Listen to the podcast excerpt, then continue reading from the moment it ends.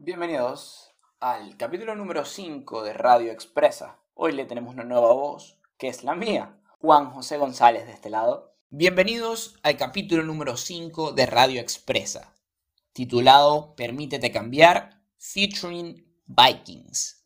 Los vikingos, esta serie del 2013, que concluyó en diciembre de 2020, nos deja muchísimas reflexiones, aparte de unas interesantes tomas con bastante drama y muchísima producción artística. Sin embargo, lo que rescatamos nosotros en Expresa es este ejemplo de cambio con uno de los personajes más odiados, sin embargo de los más aclamados por la audiencia, que es Ivar el Deshuesado.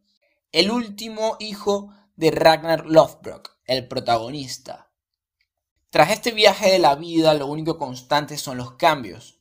En este caso, hago mención de los cambios externos, esos inalterables. Son parte esencial de lo que nos moldea como personas. Lo que nos define es nuestra respuesta ante ellos. Eso que podemos controlar. Al hijo menor del protagonista de Vikingos le tomó cuatro temporadas para darse cuenta de su misión y tras constantes cambios, aciertos e intentos fallidos, pudo encontrar su significado como ser humano y su valor como vikingo. Fiel a sus ideales y firme a sus creencias, Ivar trascendió a los registros y fue retratado en la serie con las múltiples facetas que se le permitió tener. Reconocer que los mayores conflictos del ser humano suceden cuando ocurre algún cambio. Asimismo, las mejores cosas creadas sucedieron por y para los cambios. Al día de hoy, en un mundo con tanta diversidad de criterios y percepciones de la realidad, pareciera difícil mantener una misma postura ante todo lo acontecido. Pero no hace falta mantener siempre la misma opinión sobre cada tema e idea. Un ejemplo claro es su hermano Bitzerk, quien superó numerosas crisis y volvió a recaer algunas cuantas veces. Sin embargo, Vemos retratado en él todas esas indecisiones continuas que nosotros tenemos, que nos enfrentamos y que en pro de nuestras libertades y oportunidades ocurren estas indecisiones.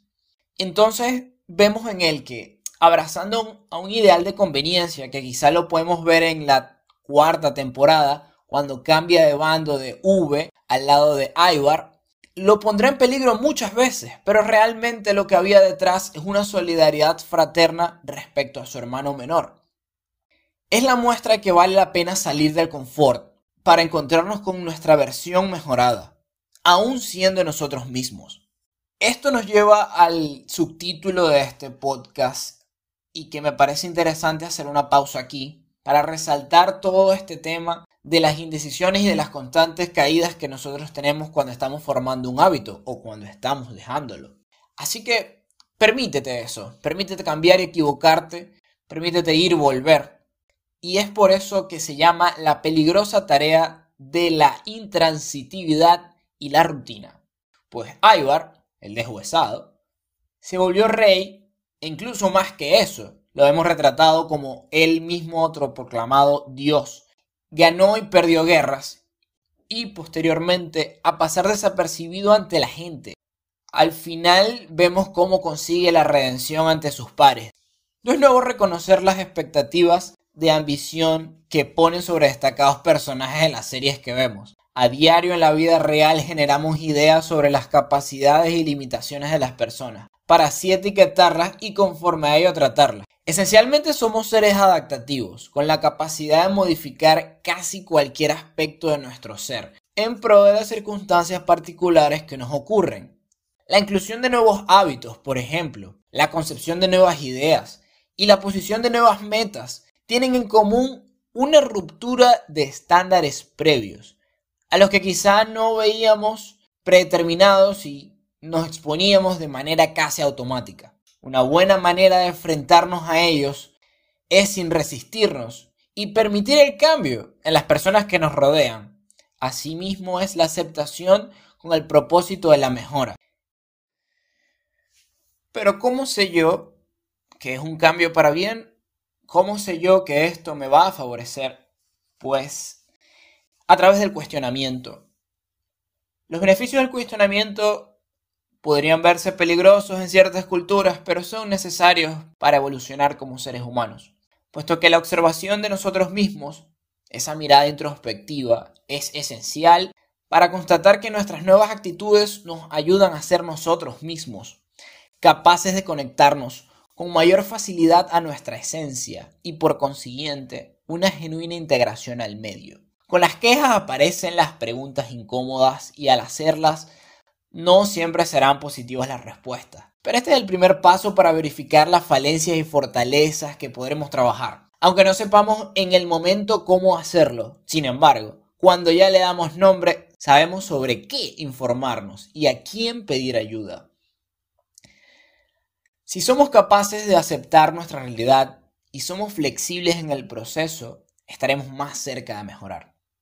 Es lógico que a través del tiempo adquiramos mayor conocimiento y a través de las experiencias, las vivencias, las conversaciones y los medios que nos influyen afectan directamente la perspectiva de nuestra realidad. Y a pesar de haber mucha culpa y preocupación por diferir y discrepar de nuestros seres más cercanos en muchos temas, lo más sano es desarrollar la capacidad de respetar las opiniones, los constructos mentales y las creencias de los demás Mientras seamos capaces de defender los nuestros, entonces estaremos en un punto medio de respeto y de aceptación conforme a nuestro entorno, a pesar de que nuestros familiares, amigos, parejas piensen lo contrario. La asertividad, en este caso, hago la mención porque cada vez es más común hablar sobre el cambio de las bases esenciales de la personalidad, que hasta cierto punto vemos que cuando modificamos cosas esenciales, terminamos por desconocernos a nosotros mismos. Y esta tarea peligrosa se da por este tema de no considerar el cuestionamiento como algo sano, sino que más bien pasamos por encima de, de, esa introspección, de ese momento contigo, de ese preguntarte si realmente esto te gusta, si te hace bien, si lo necesitas. La idea es tomar estas nuevas perspectivas y evaluarlas. Quizá los métodos anteriores no se adaptan a la realidad a las que estás enfrentándote en este momento. Y sea cual sea el resultado, no tiene que ser radical. Eso como idea final es esencial. De hecho, a menudo tendrás que mediar entre ambas actitudes, una pasada, otra nueva. Todo eso es perfectamente válido. Todos estamos en un continuo proceso de mejora. Recuerda que no hay prisa. Nadie más que tú sabe lo que mejor te hace. Me despido de esta cabaña, pues JJ, quien les habló, un saludo enorme para todos estos escuchas que incipientemente están entrando en este mundo de los podcasts, bienvenidos y a seguirnos. Estamos en Instagram como expresaorg y nuestra lista de correo expresaorg.gmail.com. Pasen un buen día y recuerden, permítete cambiar.